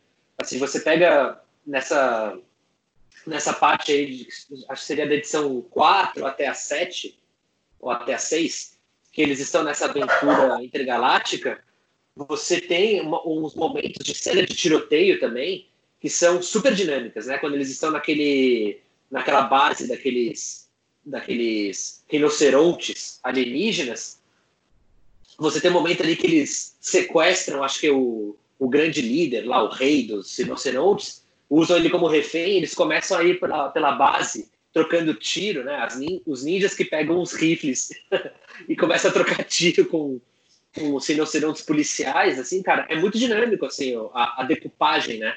da troca de tiro, a maneira como eles conseguem mapear todos os corredores, né? É, a cobertura que os personagens tiram e tal. E também, claro, né, você vê na primeira edição ali toda a coreografia, né, com, na luta ali no, no, no topo do prédio, também é excelente. É, isso que o Vicente falou da, das splash pages, cara, tem umas splash pages assim que são de tirar o fôlego, assim, cara. Do, acho que na edição 2, quando eles, eles eles estão enfrentando aqueles robôs comedores de ratos, né? Tem uma parte ali no esgoto que eles estão cercados por aqueles robôs, né? E acho que uma parte colapsou do, do túnel. Cara, que você tem de detalhe, de decupagem, a maneira como o seu olho corre pela página, assim, parece que é um movimento de câmera mesmo. É, como, como faz, né? Tanto que, assim, a, a própria sequência de origem, né? Do Splinter treinando, é, quando ele era o, um animal de estimação, e depois ele ensinando as tartarugas mesmo, assim, se você olhar o primeiro filme da Tartarugas Ninja, cara, é uma reprodução idêntica, assim, né, de decupagem, de luz e tal, é, assim, é quase como se fosse storyboard, assim, né. É... E dentro dessas referências. Oi, oi pode falar, pode falar. É, em, relação a isso, tem uma coisa que é interessante, porque é, realmente é muito dinâmico, realmente, e, e nesse sentido é cinematográfico, é, e até, até porque tem essa questão de ser. São sempre histórias que giram em torno de movimento, é, não, não, não tem nenhum momento muito contemplativo, assim. É, tem até algumas reflexões interessantes. Na primeira edição tem a minha favorita de todos os tempos, que é quando o Rafael diz para um cara lá do Clã do Pé nós tartarugas não somos cães sem honra. Porra, isso, isso, isso, é, isso é frase, né? É, mas, enfim, é, tem, um, tem uma coisa muito legal que, que talvez tenha, sua origem também no Demolidor lá do Frank Miller, que é como, é, para sugerir esse movimento, muitas vezes eles usam recursos que são típicos dos quadrinhos, né? É, então, essa questão de transcender a, a borda da os limites dos quadrinhos para transmitir para o leitor impacto, ou essa questão de tirar o fundo e multiplicar a figura é, como uma forma de sugerir que ela está se movimentando dentro da página, porque o, os quadrinhos e o cinema é, eles, eles reproduzem o movimento de, através de recursos muito diferentes, porque os quadrinhos eles são naturalmente estáticos, né? É, e, e, existe uma, toda uma série de tecnologia, digamos, uma tecnologia que foi desenvolvida é, para que, os, que um desenho, mesmo estático, consiga reproduzir a sensação de movimento. E essa tecnologia, o, o, os dois, eles dominam muito bem. É, inclusive, é, o, nosso, o nosso grande líder, o visionário Zack Snyder, ele usa muito ele usa muito câmera lenta nos filmes dele porque ele quer recriar o tempo de leitura da página do desenho, né? Só que ele não traduz bem para o cinema, fica fica fica chato pra cacete, é, exatamente. Ele, mas assim, você vê claramente ali no 300 é, e nas sequências de luta que ele usa no, no, no Batman Super-Homem, até mesmo no trailer da Liga da Justiça, você vê que tem muito high speed ali, a câmera lenta, que ele usa para tentar recriar esse tempo de, de, leitura da página, né? Do, não leitura do, do, texto, leitura do desenho mesmo, né? É, e, e, não, assim, claramente, obviamente não funciona, porque não é, porque não é feito, por exemplo, como um Peckinpah usa câmera lenta é, é, claramente assim, uma tentativa do Zack Snyder de, de ficar prestando homenagem, sei lá, é, a, a, linguagem das histórias em quadrinhos dos filmes dele, e, cara, assim, cai por terra. Né? É, isso, isso aí é, é uma coisa que também já me chamou a atenção, é, e, e, tem aí um aspecto é, que eu acho interessante, não sei se vou conseguir explicar muito bem, porque é uma ideia que talvez eu precisasse desenvolver um pouco mais, mas é que os, os quadrinhos, eles são uma forma de leitura, é, então a, a, participação do, a participação do leitor ela é muito maior na hora de ditar o ritmo da história. E o, o trabalho do desenhista é sugerir o ritmo para o leitor, ele, ele não consegue ele não consegue dizer para o leitor qual é o ritmo, é, ele consegue sugerir, né? É, e quando tu faz a câmera lenta, parece que tu tá pegando o espectador pelo pescoço, né? Tu, tá, tu tá obrigando ele a se submeter àquele ritmo. E isso, isso acaba com toda a magia, é, porque a parte da graça tá precisamente no, na questão da sugestão funcionar, né? O, o, o, o desenhista ele tá te sugerindo aquilo e tu, e tu cai na onda dele sem saber. E também tem uma diferença aí fundamental que daí eles não percebem, é que o, o, os quadrinhos... É, o, o desafio é fazer o ritmo no espaço, porque a, a, página em branco é um lugar, ela não é um período de tempo. E no cinema, o, o, o ritmo tu faz no tempo, porque o, o, o, o espectador está acompanhando aquilo no tempo real. Então, tu não tem como aplicar a, a, a lógica de um negócio de te deixar mais tempo com uma imagem, como ela funciona nos quadrinhos, com mais tempo com uma imagem no, no cinema, né? é, é toda uma dimensão, é, porque isso são recursos que estão operando em dimensões diferentes, né? Então, acho que tem. Com certeza. O Zack Snyder tem é, essas. Tem um, tem um lance que é muito legal, que os nova-iorquinos eles se identificam com as histórias das tartarugas, né? Tipo, a cidade é meio que um personagem da, das histórias no comecinho ali, né, cara? E acho que isso é muito bacana certamente rolou uma identificação muito legal da, da, dos moradores da, de Nova York com, com, com as tartarugas, né? Tipo, porque meio que o Homem-Aranha é um mascote de Nova York também, mas as tartarugas também são meio que o, o, o símbolo deles lá também, né, cara? Acho que isso é muito legal. Sim, e é engraçado como a digamos assim que uh, na DC Nova York é desdobrado em Metrópolis e Gotham uh, e de, de, certa forma as, as tartarugas ninja elas são a Gotham da metrópolis do, do Homem-Aranha, porque o, nas histórias do Homem-Aranha, a cidade de Nova York ela costuma ser, uma, ter um, ser um pouco mais solar, digamos assim. E o, as tartarugas ninja reproduzem um pouco mais essa sensação de Nova York do início dos anos 80, final dos anos 70, porque é uma cidade muito suja, uma história que transcorre em becos, transcorre no esgoto, transcorre nas escadarias de incêndio lá, do, dos, características dos prédios nova-iorquinos e tudo. É, então ela tem essa textura assim mais é, suja. Né? Talvez a palavra exata não seja realismo, mas gritty, assim, né? É, é, muito legal. E, tem, e aí até tem o, o Casey Jones, que eu não lembro em qual história que ele aparece, mas é, como um vigilante nova-iorquino com um, um, taco de hockey, né? De, de hockey sendo um esporte típico da, da, do, do Nordeste, lá do, do, da costa leste e eh, daquela região do, dos Estados Unidos e tudo, com aquela máscara. É, realmente tem essa conexão com a cidade e nesse aspecto é, é muito legal.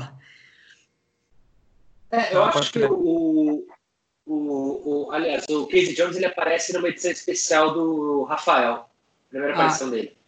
Que, e que pode ser, eu não sei exatamente qual é o conteúdo do primeiro encadernado da Pipoca e Nankin, mas essa edição especial do Rafael nos encadernados que eu tenho é tá no primeiro lá. No, no caso dos encadernados que eu tenho é Ultimate Collection, no nome da coleção.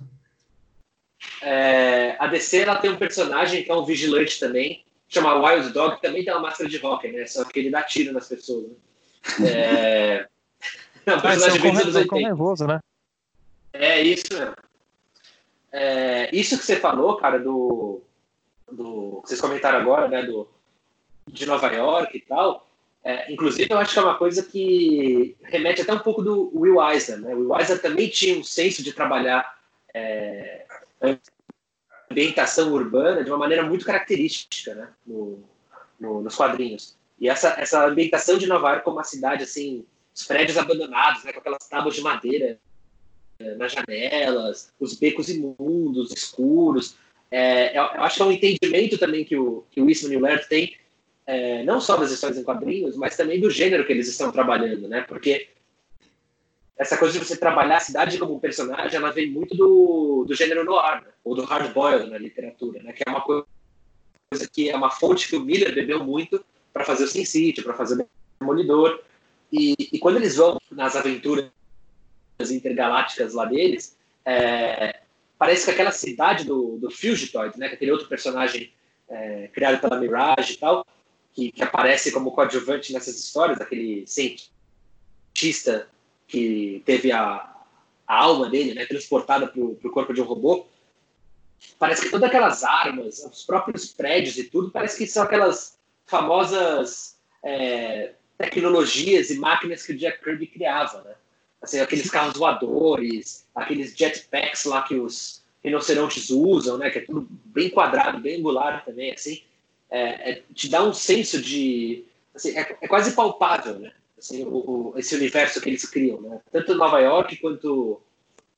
quanto quanto, esses, quanto esse, esses outros planetas e cidades que eles criam, né? E até mesmo mais para frente, daquela aquela edição famosa que, que é focada na April, quando eles estão numa casa de, na, na casa da avó do Casey Jones, né? Se recuperando da, de uma batalha que eles tiveram contra o clã do Pet, foi até adaptada no primeiro filme.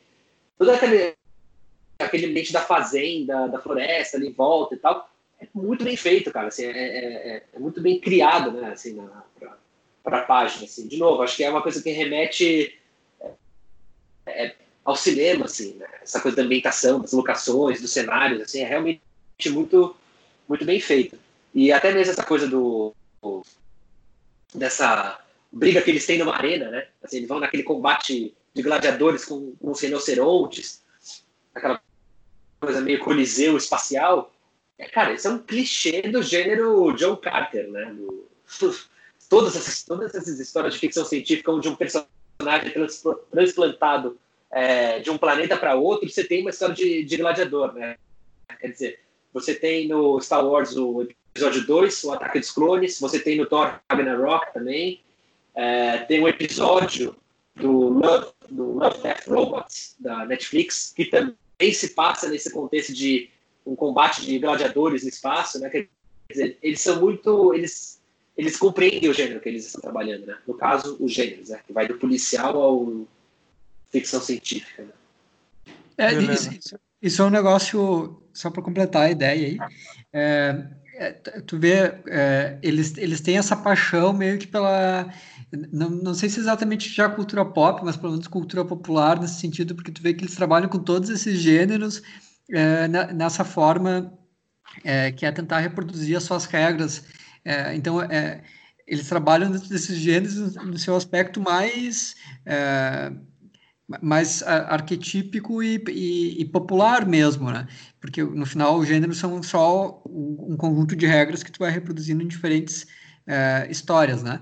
Então é, todos esses tópicos aí é, mostra como eles têm uma, uma, paixão pela cultura B e no caso que nem o Demolidor do Frank Miller, ele ele é o ele é, o, ele é um gibi de super-heróis, portanto, de gênero, mas ele também é uma história de ninjas, que era um gênero que estava em, é, que estava totalmente na moda nos anos 80 nos Estados Unidos, né? Então já temos ah, aí é, é, é, ao mesmo tempo uma história de ninja, é uma história de, de super-heróis, é uma história de ficção científica, uma história de ficção científica desse, desse jeito John Carter que tu comentou, que seria uma ficção científica mais era de ouro, inclusive. É, essa história do Fugitoide, ela, ela, lembra bastante o seriado do, do Fugitivo, do, que depois foi adaptado para o cinema lá pelo como é que é o nome Harrison Ford. Esse aí foi adaptado para o cinema com o Harrison Ford é, como protagonista. É, é, então, é, é, é um, é, tão, tu vê que eles trabalham, eles estão tentando fazer um universo no qual todos os tipos de gênero, de histórias baratas caibam, né? Bem, pessoal, vamos. O que você acha de a gente fazer a conclusão? Pode ser? Esse programa foi gravado há um mês, por isso o jabá está desatualizado. Porém o recado permanece. Apoie o Bunker, o Extremistam e o New Frontiers Nerd. Mande sua dúvida para o e-mail não estou nem aí.com.br. É, bom, conclusão aqui. É, eu recomendaria algumas coisas aqui para complementar a leitura do, desse primeiro volume do Tartarugas Ninja. É, bom, quem quiser ler, quem quiser assistir, é uma obrigação moral ver Duro de Matar 3, A Vingança, para você ter essa perseguição de carro espetacular aí, no, que você tem mais ou menos na metade do filme, que complementa a edição número 3 é, ah, de Tartarugas Ninja. E, é... e Opera, Operação França e Bullet também, né? Ah, com certeza. É... Ah, e ele morrer em Los Angeles também, William Friedkin, tem uma, é uma perseguição de carro ainda melhor do que a que ele fez na Operação França. Então, Fica a dica. É, filmes de ninja, bom, Ninja 3, a dominação da Canon é, uma, é um dever, né, uma lição de vida, inclusive. É, mas você também tem.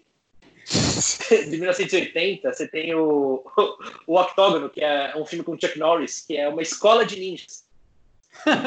ninjas e, e, que vão ser mercenários. E obviamente que o Chuck Norris está no meio dessa história, mas também tem o Ivan Luiz, é... você está querendo me dizer que tem um Senac de ninjas? É tipo isso. É um curso é, preparatório cara. de ninja. É, não, é muito bom. É muito bom. É...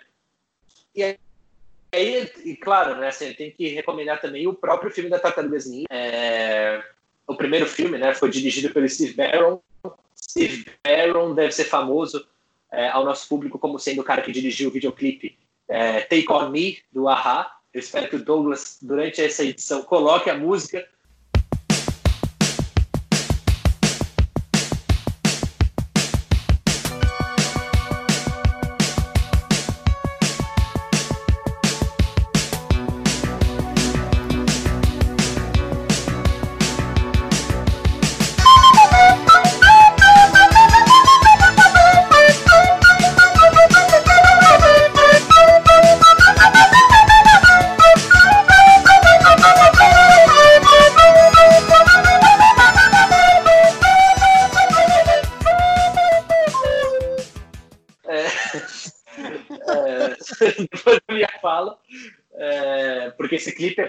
clipe de música mais famoso da história do videoclipe, né? É, que mistura animação com live action.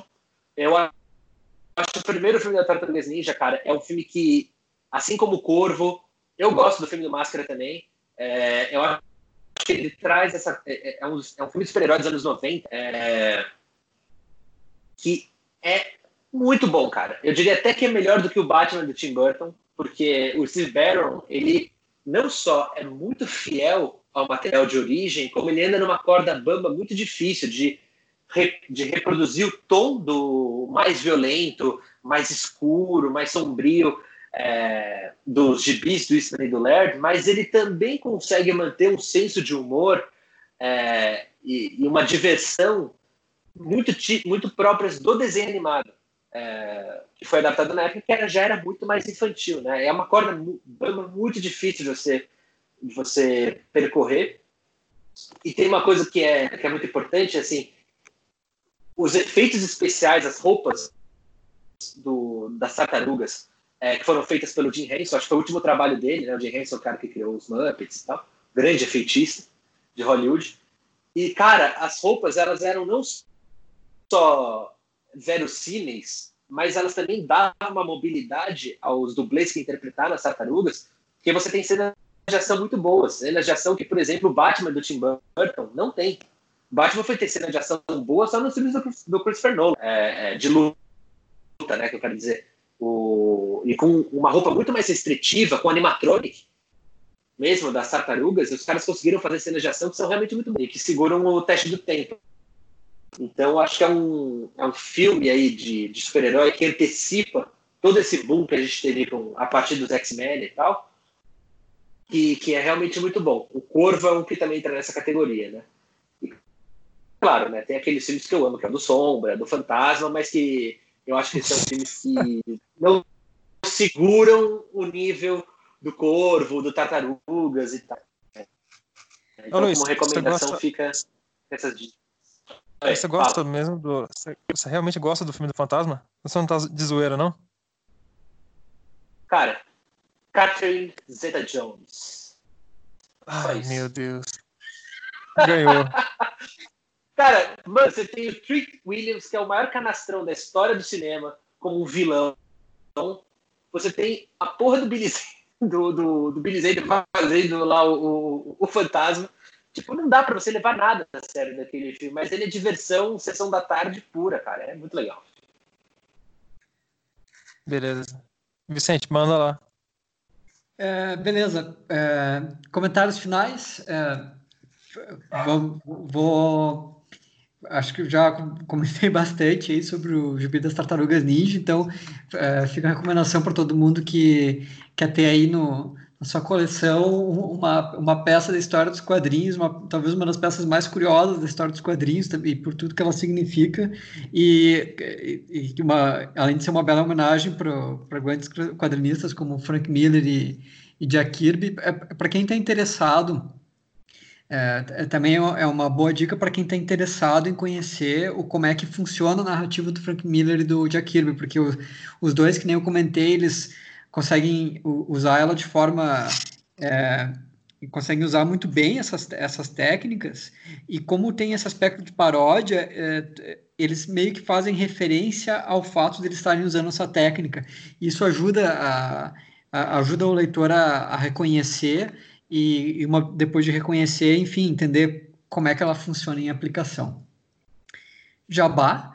É, essa semana é, eu posso fazer o jabá do, um jabá conjunto aí, meu e do, e do Bunker do Jill, porque os apoiadores do Bunker do Jill receberam uh, um texto que eu escrevi sobre o espírito do Will Eisner. Uh, o The Spirit, talvez o principal gibi da era de ouro dos quadrinhos, e, enfim, nove, onze de cada dez quadrinistas, quando, quando quer falar de algum de algum de alguma tira de, de algum de algum gibi que inspirou a eles e no qual eles aprenderam a, alguma coisa sobre narrativa e tudo vão falar do The Spirit. É, então nesse texto eu comento um pouco como é que como é que se deu essa influência, como é que ela foi se desdobrando, é, e, e, também é, tento explicar o, o, como é que era o T-Spirit dentro da Era de Ouro, porque às vezes as pessoas perdem a perspectiva de que ele era um gibi da Era de Ouro e que ele tem muitas coisas características disso, é, e que de certa forma não foram incorporadas nas, na visão que hoje em dia as pessoas têm do, dessas histórias aí. É, normalmente o T-Spirit é visto como, como uma coisa muito mais é, consolidada e hermética do que realmente ela é. Uh, e, e, na, e na, nessa falta de hermetismo, digamos assim, tem, tem grande parte do, do atrativo das histórias dele. Então, esse foi o Jabá. A recomendação, uh, hoje eu tenho uma recomendação que não tem a ver muito com o tema do episódio, mas que é um gibi que eu li essa semana e que eu achei muito bom, que é uh, Black Hammer, do Jeff Lemire e do Dan Armstrong, Armstrong, desculpa. Uh, tu já leu esse gibi, Luiz? Pô, cara, eu queria muito ler, mas assim, no caso do, do Lemire, eu sempre fico um pouco atrás, que como ele é muito hype, né? Assim, eu fico meio, putz, será que eu vou, não vou? Mas eu queria muito ler esse daí, porque esse me chamou a atenção, assim, a, o design todo da história e tal. E também porque eu estava lendo Gideon Falls, né, que é, que é excelente também, né, dele. É, eu, eu, lembrei, eu lembrei de ti lendo esse gibi, porque eu acho que ele, ele acerta em cheio em algumas coisas que tu vai gostar, é, porque é, ele, ele, de novo, ele tem muitas referências, mas uma das coisas que dá para perceber que o Lemire está tentando fazer é contar uma história que seja que nem o Watchmen, só que da perspectiva dos quadrinhos atuais. É, então, é, seria um, um Watchmen que foi traduzido principalmente por Marvels e Planetary, é, e que não usa personagens que são do Steve Ditko, mas que são personagens da Era de Ouro. Então, é, tem um, um, protagonista que é evidentemente inspirado no, no Ajax, é, tem uma, uma, uma, personagem que ela é muito parecida com o Shazam, só que ela é invertida. Ela é uma pessoa adulta que se transforma numa criança super poderosa e não o contrário. É, tem um, um, um, personagem que ele é uma espécie de é, mistura entre o super-homem, o Thor o Super-Homem o Thor e o, e o Raio Negro dos Inumanos. É, enfim, é, tem todos esses personagens é, que, é, que, que, são meio que é, que reúnem clichês da, dos gibis da Era de Ouro. É, a, a, história, assim que nem Gideon Falls, ela, ela transcorre numa, numa cidade pequena do interior dos Estados Unidos, no qual esses personagens eles vivem como uma família, só que eles chegaram lá em circunstâncias misteriosas decorrentes de uma espécie de crise nas infinitas terras uh, que ocorreu no universo do qual eles são originários. nesse universo que eles são originários, eles são eles, eles, eles viviam numa cidade chamada Spiral City. Então, isso é outro elemento da, da Era de Ouro, né? Uma, é uma história que parte dela é inventada numa cidade fictícia, numa metrópole fictícia, enfim. Então, aconteceu esse evento e no final desse evento eles foram transpostos para essa cidade pequena e eles estão lá morando há 10 anos e eles não eles estão tentando sair de lá e lá eles não têm é, lá as pessoas não sabem quem eles são e tudo. É, então é um, é um gibi bem instigante tanto nesse aspecto de do lugar que ele ocupa na, na evolução histórica digamos assim do é, das histórias dos quadrinhos é, por ser uma é, por, por, ser uma visão de Watchmen através desse filtro aí que foi final dos anos 90 início dos anos 2000 é, e também o, porque o Jeff Lemire ele é um cara que ele uma habilidade que ele tem é, de construir um suspense. Então, assim, a história ela tem um andar é, bastante instigante. E, e, essa versão que ele dá é, com a visão dos dias atuais para os personagens da Era de Ouro é, é, é, são, é uma visão bem interessante e que, que aplica um twist como é natural nesse tipo de histórias, só que são só que é de uma forma que a gente não está acostumado a ver, porque preserva o aspecto era de ouro deles. Então, por exemplo, tem uma personagem é, que ela é a típica. Uh, ela é a típica apresentadora das histórias de terror da EC. Ela é meio que uma bruxa, assim. É, dessas que, oh, que legal. uma história, dizendo assim, ah, nessa edição você vai ler não sei o que. E ela é uma das integrantes desse grupo que está nessa cidade tudo. Então, é, são referências bem aos gibis da Era de Ouro mesmo. Então, essa, essa é a recomendação da, desse episódio. Ótima recomendação, hein, cara. Vou atrás. Valeu, cara. Eu vou atrás sim, cara. Eu acho que eu vou até procurar meu Comixology de alternativa aqui. É, é para vocês que, que não gostam de, de ler gibis virtuais, Esse gibi ele foi publicado no Brasil pela Intrínseca. Ah, pode deixar. Eu vou dar uma olhadinha no meu Comixology oficial, tá? Aí eu vou dar. Ô Luiz, mas você não fez o, o seu jabá do, do extremistão, cara? É verdade, cara. Fiquei perdido entre as recomendações. Então, é, é, quem quiser me acompanhar, eu tô lá fazendo o Extremistão podcast com o Martin Vasquez da Cunha. Uh, agora em maio a gente lançou um episódio sobre o totalitarismo com o Francisco Ratzo. E já fica a dica que o próximo que a gente vai lançar também é com o Francisco Ratzo, filósofo. E vai ser sobre a linguagem e a arte dos videogames. Então fiquem ligados. Boa, é nóis. Vamos nessa. É isso, galera. É, tenham uma excelente semana, tudo de bom e não falou. Tem comentário, não tem comentários finais e recomendações da tua parte, Douglas? Ah, cara, não vai ter não, mano. Tá quase acabando a bateria aqui. então tá bom. É Muito obrigado. Valeu, um abraço. Feito, pessoal. Até a próxima. Falou. Valeu, tchau, tchau.